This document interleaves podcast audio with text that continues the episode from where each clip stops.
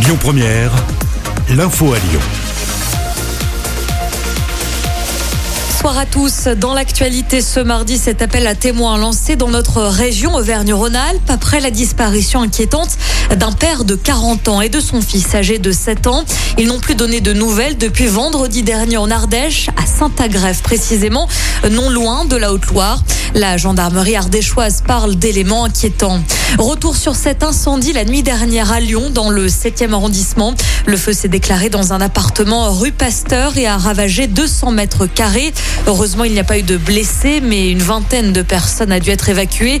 Sept autres sont relogées. Les pompiers ont dû assurer une surveillance jusqu'au petit matin. Une alerte au colis suspect à Lyon devant une église du 3e arrondissement. La zone a été bouclée par les CRS ce matin. Il s'agissait finalement d'une mallette médicale oubliée par son propriétaire.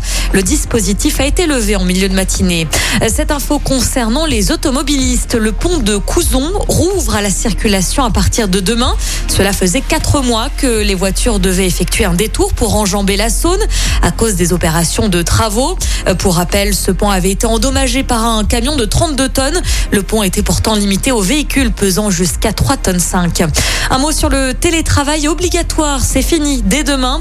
Le gouvernement n'imposera plus un nombre minimal de jours de travail à domicile. Un nouveau protocole sanitaire doit être publié en fin de journée.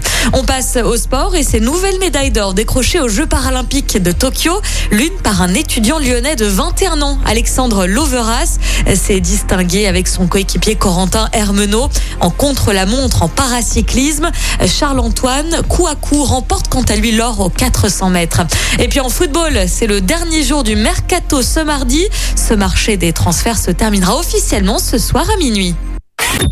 Écoutez votre radio Lyon Première en direct sur l'application Lyon Première, lyonpremière.fr et bien sûr à Lyon sur 90.2 FM et en DAB+. Lyon Première